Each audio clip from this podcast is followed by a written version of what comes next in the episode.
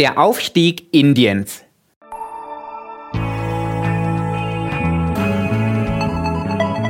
Hashtag Volatility, der Anlage-Podcast.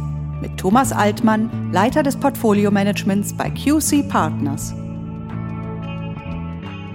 Herzlich willkommen zu einer neuen Episode von Hashtag Volatility, dem Podcast über Kapitalmärkte, Geldanlagen und das aktuelle Börsengeschehen. Heute möchte ich gemeinsam mit Ihnen, liebe Hörerinnen und Hörer, etwas weiter in die Ferne schauen. Nach Indien. Im April hat Indien mit einer Einwohnerzahl von gut 1,4 Milliarden China überholt und ist jetzt das bevölkerungsreichste Land der Erde. Damit leben jetzt in Indien, ähnlich wie in China, etwa 18 Prozent der Weltbevölkerung. Schauen wir also gemeinsam genauer auf diesen Giganten. Bei der Bevölkerung liegt Indien schon ganz vorne. Und auch wirtschaftlich steigt Indien immer weiter auf. Mittlerweile ist Indien die fünftgrößte Volkswirtschaft der Welt.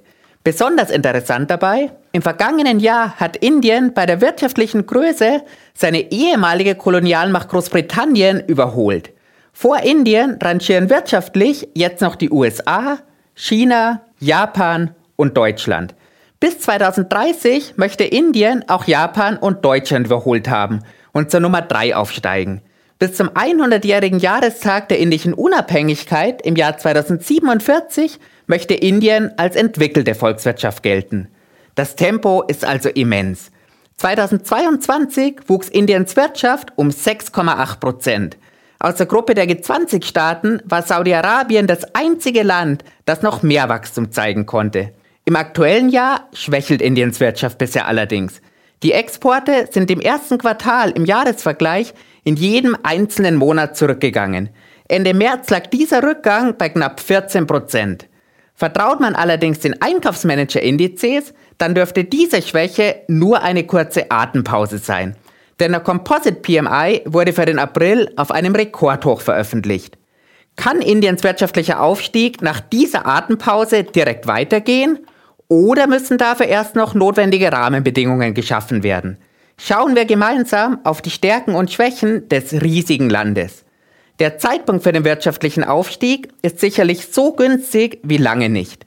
Denn bei der Suche des Westens nach Alternativen zu China rückt Indien im Moment besonders in den Fokus. Dabei geht es um das volle Programm aus Absatzmärkten, Lieferanten und Produktionsstandorten. Und genau deshalb verhandelt die EU seit dem Sommer 2022 mit Indien über ein Freihandelsabkommen.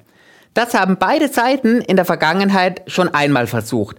Allerdings ist der erste Versuch 2013 gescheitert. Wie wichtig dieses Abkommen für Indien ist, zeigt die folgende Zahl. Nach den USA ist die EU der zweitwichtigste Absatzmarkt für Indien.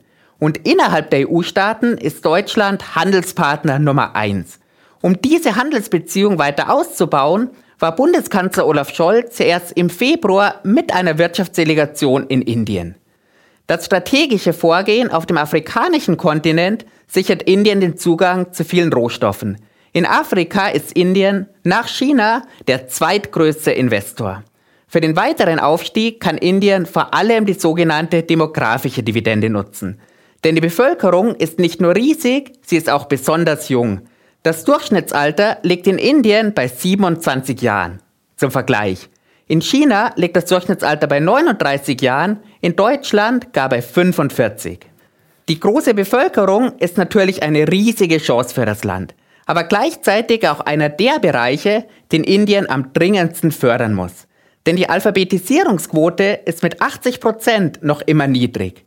In den vergangenen 20 Jahren ist die Quote derer, die lesen und schreiben können, zwar um 20 Prozent angestiegen, aber die aktuellen 80 Prozent liegen noch immer weit unter den Sätzen der anderen starken Volkswirtschaften. Ein Vergleich. In China liegt diese Quote bei 97 Prozent, in Deutschland nahe der 100.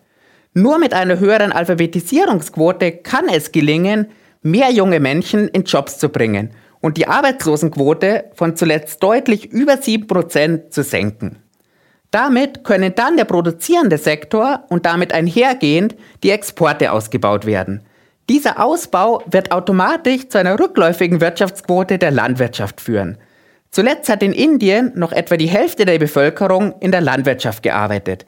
Die Landwirtschaft trägt 18% zum Bruttoinlandsprodukt bei. Zum Vergleich. In China ist die Landwirtschaftsquote während der wirtschaftlichen Entwicklung auf 7% gesunken. Die Exporte tragen in Indien aktuell 12% zum Bruttoinlandsprodukt bei. In China sind das 20%. Eine weitere Baustelle, im wahrsten Sinne des Wortes, ist die Infrastruktur, die für den weiteren Aufstieg ausgebaut werden muss. Denn im Wettbewerb mit anderen asiatischen Staaten gilt die Logistik in Indien aktuell als vergleichsweise teuer. Und auch beim Thema Bürokratie werden andere asiatische Staaten wie Vietnam oder Indonesien aktuell als einfacher und pragmatischer wahrgenommen. Ein weiteres Thema ist die zu hohe Korruption. Im Korruptionsindex von Transparency International erscheint Indien auf Platz 85 von 180. China ist auf Rang 66 etwas besser platziert. Deutschland schafft es mit Rang 10 gerade noch in die Top 10. Im Vergleich mit 2012 hat sich China im Korruptionsranking stärker verbessert als Indien. Natürlich gibt es viele politische Themen, allen voran Meinungsfreiheit und Menschenrechte, die an dieser Stelle ausführlich thematisiert werden müssten. Diese würden den zeitlichen Rahmen dieses Podcasts aber ganz sicher sprengen.